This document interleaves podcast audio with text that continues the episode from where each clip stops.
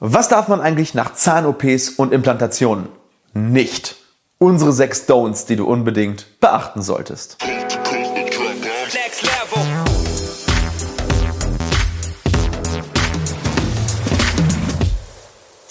Hallo liebe Community, mein Name ist Dr. Stefan Helker und ich heiße euch herzlich willkommen bei der Audioversion unseres erfolgreichen YouTube-Formates Implatalk.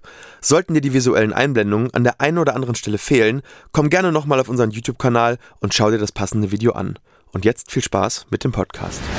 Herzlich willkommen bei Implatalk. Liebe Community, ich begrüße euch wieder und ich freue mich auf die heutige Folge. Nach unserer ersten Folge zum Thema Wie reduziere ich Schwellungen und Schmerzen nach Zahn-OPs also quasi unseren Do's nach OPs, kommt heute eine ganz spezielle Folge, die sich mit den Don'ts befasst. Denn viele Patienten wissen gar nicht, was man zum Beispiel auf gar keinen Fall nach Zahn-OPs machen sollte, um die Wundheilung nicht zu gefährden oder um beispielsweise eine Infektion zu vermeiden.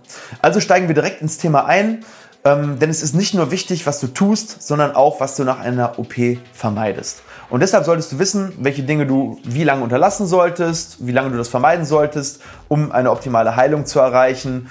Und ja, da fangen wir jetzt eigentlich rein, äh, ins Thema zu steigen.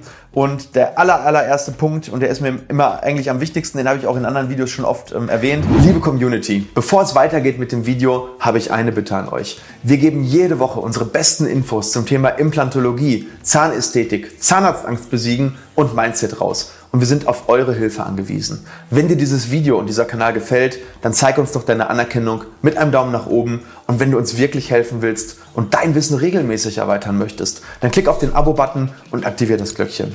Und nicht vergessen, ich beobachte euch. Und jetzt weiter mit dem Video. Ist ganz klar, das Rauchen. Rauchen sorgt acht Stunden dafür, dass die Blutgefäße sich verengen und dadurch die Körperabwehr und die Heilung an der Wundstelle nicht richtig funktionieren kann. Und das führt dann eben dazu, dass du gerade in den ersten 48 Stunden, wo die Wunde eben noch offen ist, wo der Körper wirklich alles braucht, was er hat für die Wundheilung, dass die Wundheilung da eben nicht richtig funktionieren kann.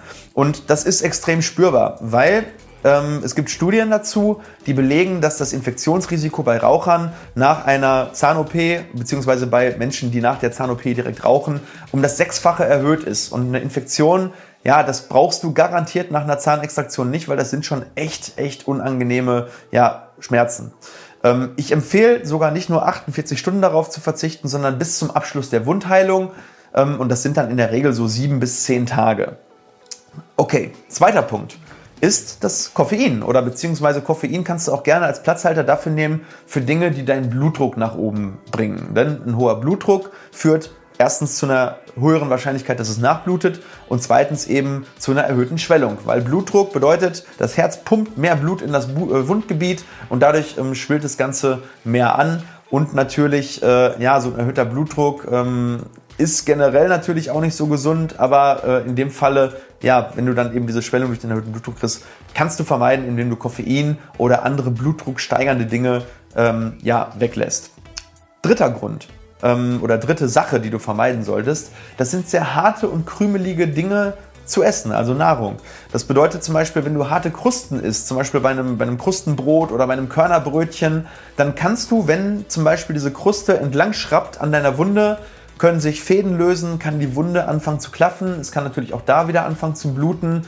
Und gerade wenn genäht werden muss, so solltest du das vermeiden. Also eher auf weiche, etwas verträglichere Kost umsteigen und eben diese harte Kost vermeiden ist auch manchmal schwellungsbedingt gar nicht anders möglich, gerade so nach Weisheitszahn-OPs. Ähm, aber auch nach Zahn-OPs, wo es auch nicht anschwillt, würde ich, dir, würde ich dir raten, so ein paar Tage, drei bis vier Tage eben drauf zu verzichten. Dann, vierte Sache. Bitte nimm keine Kombipräparate im Bereich Schmerzmittel. Ähm, wir haben das immer wieder, dass die Leute sagen, ich nehme jetzt irgendwie ein Kombipräparat aus Aspirin und ähm, zum Beispiel Codein. Da gibt es so verschiedene, ich möchte jetzt hier nicht so mit Markennamen ähm, um mich schmeißen, ähm, aber wir haben auch noch ein Video, das blende ich dir gerne einmal hier oben ein. Da siehst du, welche Schmerzmittel wir empfehlen nach Zahn-OPs und welche wir eben nicht empfehlen. Ähm, ja, achte da bitte drauf, dass du wirklich ähm, ähm einzelne Präparate nimmst. Ähm, ich kann es einmal ganz kurz erwähnen, das ist einmal Paracetamol, Ibuprofen oder Novagin, ja, weil bei den Kombipräparaten treten einfach viel häufiger Nebenwirkungen auf. Und ganz, ganz wichtig nochmal als Einzelerwähnung, ähm, das Aspirin das lässt du bitte nach Zahn-OPs weg, weil das führt eben zu einer erhöhten Blutungsneigung. Aspirin hemmt die Thrombozytenaggregation und ähm, naja, das braucht man dann natürlich nicht, dass man dann abends ein Aspirin nimmt und hat dann nachts eine Nachblutung und muss ins Krankenhaus.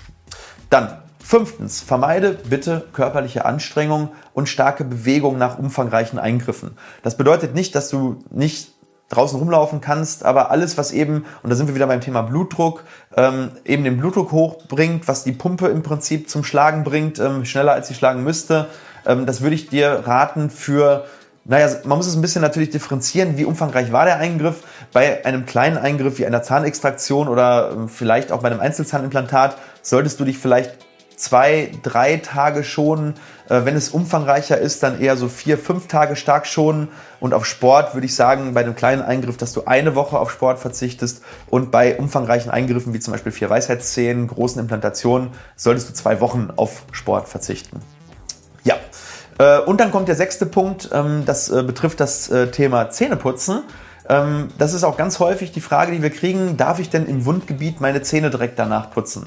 Und wir empfehlen unseren Patienten eigentlich, dass man so ein paar Tage im Wundgebiet, so sag ich mal, ein Zahn davor und ein Zahn dahinter, das Zähneputzen erstmal unterlässt, weil man kann natürlich durch die, durch die Zahnbürste auch Nähte ausreißen oder auch wieder dazu ähm, ähm motivieren, dass die äh, Stelle wieder anfängt zu bluten. Ähm, ja, wenn du trotzdem irgendwas tun willst gegen die Bakterien, ähm, das ist ja auch vollkommen klar, äh, dann raten wir dazu, dass du mit Chlorhexamid Mundspüllösung ähm, für diese Zeit, wo du nicht pflegen kannst, spülst. Das macht sowieso Sinn, um die Bakterien zu reduzieren. Und in den paar Tagen, wo du da nicht putzt, passiert auch nichts. Also da brauchst du eigentlich keine Angst haben. Und jetzt kommt der siebte und wichtigste Tipp ganz am Ende. Auf keinen Fall vergessen, ein Abo für unseren Kanal dazulassen. Ja, ich hoffe, ich konnte dir ein paar gute Tipps geben und freue mich ähm, auf deine Kommentare und Fragen unten. Ähm, wir antworten immer so schnell es geht und wir haben ja mittlerweile eine ganz tolle Community aufgebaut. Teilweise werden die Fragen schon von unseren erfahrenen ja, Community-Implatalk-Mitgliedern beantwortet. Äh, absoluter Wahnsinn. Und ja, wir sehen uns auf jeden Fall im nächsten Video wieder und vielleicht auch bei uns in der Praxis. Liebe Grüße, euer Doc Helker.